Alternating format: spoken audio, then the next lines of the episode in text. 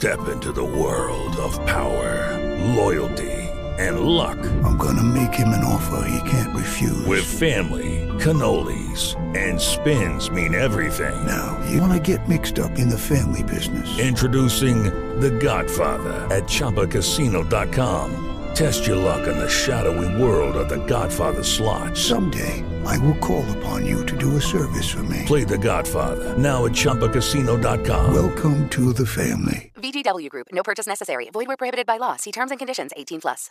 With Lucky Land slots, you can get lucky just about anywhere. Dearly beloved, we are gathered here today to. Has anyone seen the bride and groom? Sorry, sorry, we're here. We were getting lucky in the limo and we lost track of time. No, Lucky Land Casino with cash prizes that add up quicker than a guest registry. In that case, I pronounce you lucky. Play for free at LuckyLandSlots.com. Daily bonuses are waiting. No purchase necessary. Void where prohibited by law. 18 plus. Terms and conditions apply. See website for details. Sportlife, el podcast de la gente que siente la vida.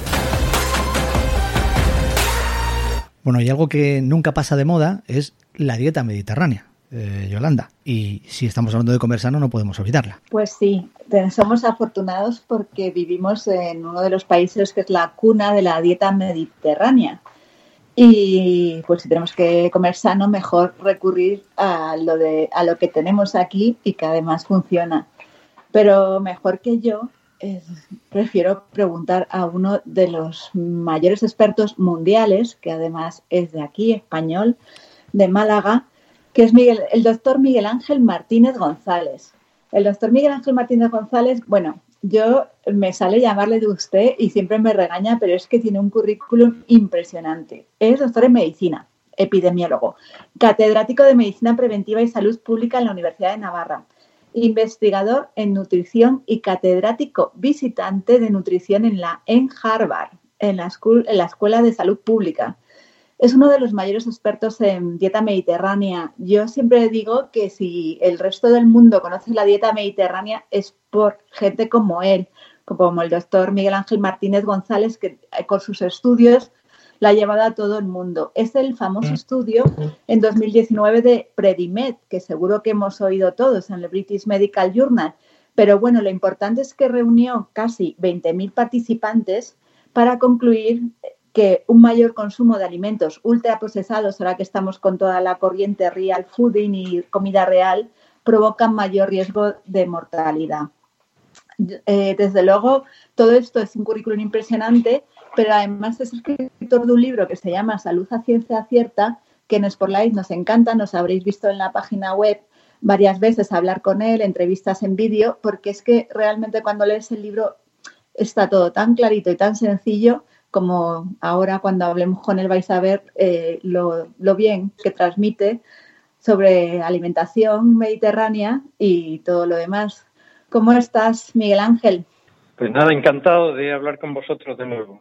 Y bueno, eh, ahora que estamos aquí con la cuarentena es el mejor momento para seguir la dieta mediterránea. ¿Nos podrías decir cinco alimentos que son para ti claves en la dieta mediterránea que no deberían faltar estos días en casa?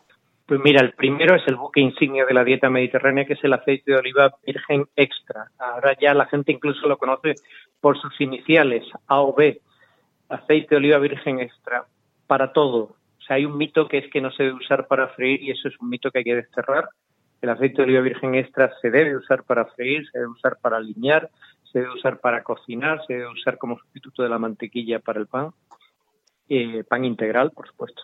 Entonces ese es el, buque insignia. Después la fruta como postre habitual. Ahora mismo, en estos tiempos en que hay un riesgo de contagiarse de una enfermedad viral como es el coronavirus, y es algo serio, pues eh, muy serio, como estamos viendo, es una tragedia lo que estamos viviendo, pues eh, la fruta como postre habitual en la comida y en la cena no puede faltar. Hay que consumir tres piezas de fruta al día, todos los días, fruta fresca.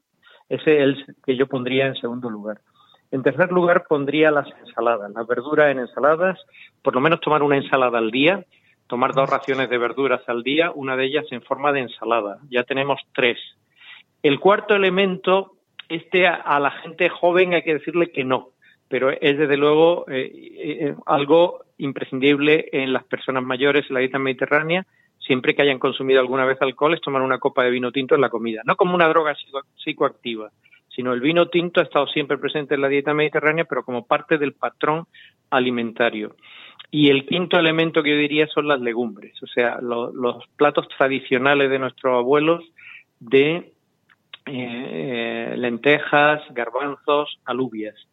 Pues este conjunto de alimentos, fundamentalmente de origen vegetal, pues eh, que son muy ricos en compuestos antioxidantes, en vitaminas, en compuestos antiinflamatorios, en nutrientes antiinflamatorios. Esto es un arsenal preventivo impresionante. Y ya que nos hemos quedado, ha quedado muy claro los cinco alimentos claves, ¿qué es lo que no deberíamos tener en nuestra despensa? Pues eh, te agradezco mucho la amable presentación que me has hecho, pues eh, que yo creo que te, has exagerado por la amistad, pero eh, yo creo que lo has dicho tú, los ultraprocesados. Dentro de los ultraprocesados, yo diría todo lo que son bebidas azucaradas. La gente piensa que tomarse un zumo envasado, de estos que tienen azúcares añadidos, que son la mayoría, es sanísimo porque es un zumo de frutas. Pues no, no es sanísimo es un, producto que es ultraprocesado porque tiene azúcares añadidos y otros aditivos, colorantes, etcétera. Lo mismo pasa con toda la bollería industrial que viene envasada previamente, galletas, bollos, todo esto. Son, por una parte, carbohidratos refinados, por otra parte, tienen una carga muy importante de azúcares y por otra parte, tienen muchos aditivos alimentarios y suelen ser muy ricos en energía. Entonces, todo eso junto, yo diría, volvamos a la tostada de pan integral en el desayuno en vez de bollería industrial y bebamos más agua em, que eh, zumos o, por supuesto, los refrescos azucarados tipo cola, etcétera, pues esto es lo que más engorda y ahora mismo la, pandemia del coronavirus va a estar asociada a otra pandemia que ya traíamos de antes, que es la de la obesidad, y eh, este confinamiento con falta de ejercicio físico y estando mucho tiempo en casa y tener el frigorífico cerca, pues es un riesgo para que muchas personas ganen peso, con lo cual yo esos dos elementos los quitaría.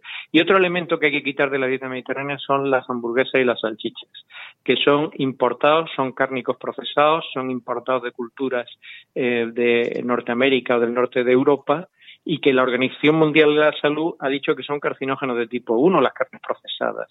Entonces, eh, y sobre todo se refiere, porque lo que se ha hecho más estudios es sobre hamburguesa y salchicha, se refiere a estos dos productos. Eh, Miguel Ángel, ¿qué tal? Buenas tardes. Mil gracias por estar con nosotros.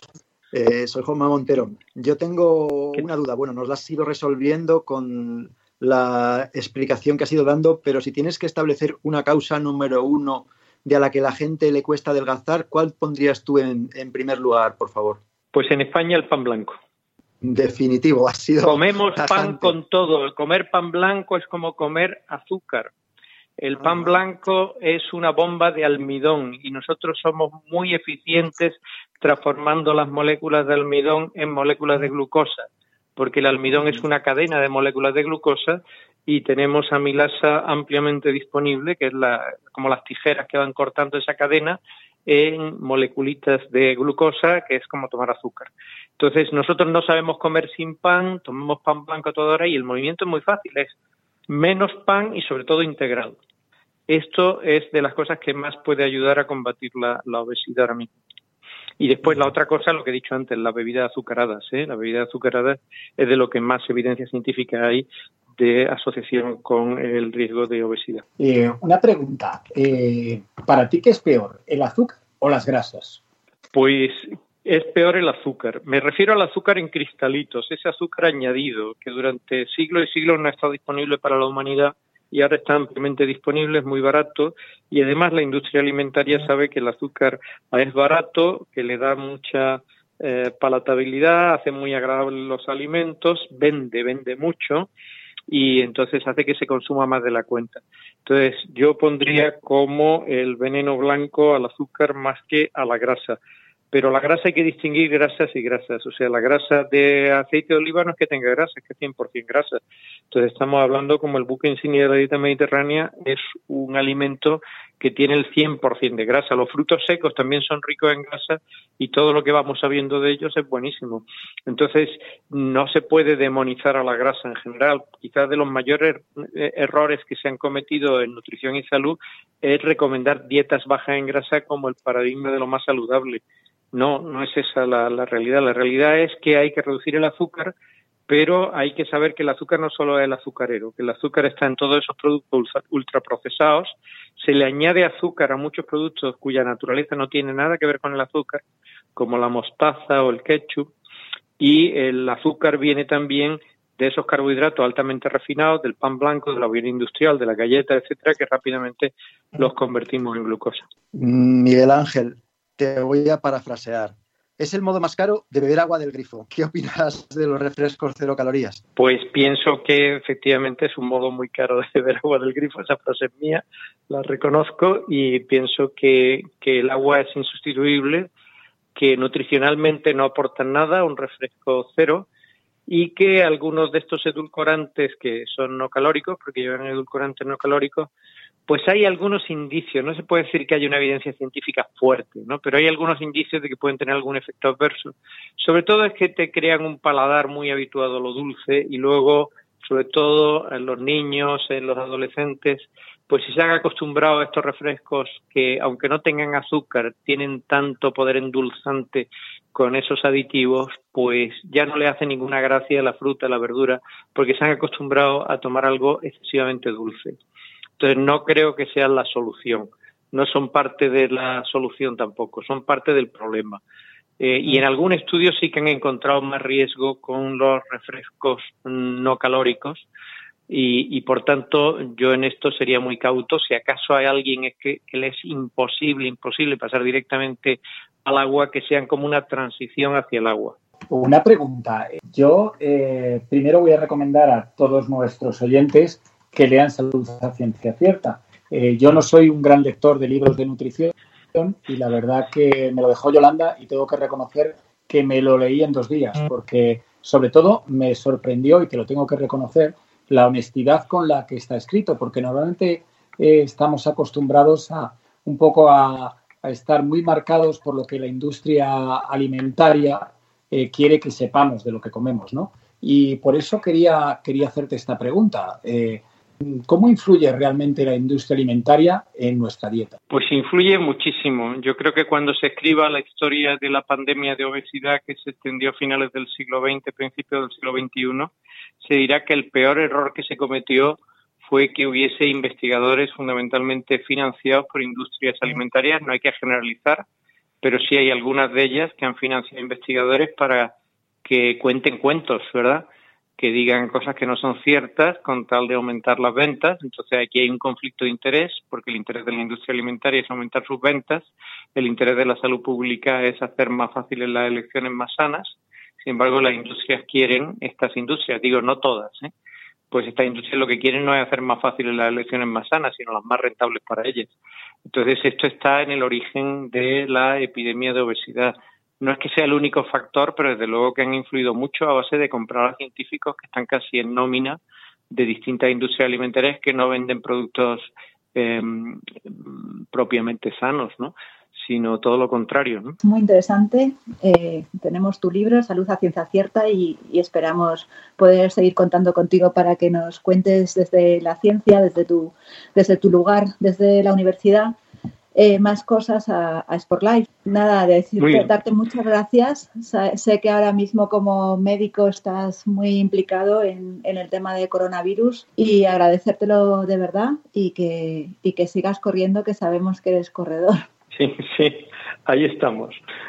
Eh, dentro de casa ahora, ahora con la elíptica, pero no lo dejo. bueno, un placer siempre hablar con vosotros, Yolanda, encantado. Si quieres escuchar más audios como este, búscanos en las principales plataformas de podcast. Sport Life, el podcast de la gente que siente la vida. Suscríbete a nuestro canal.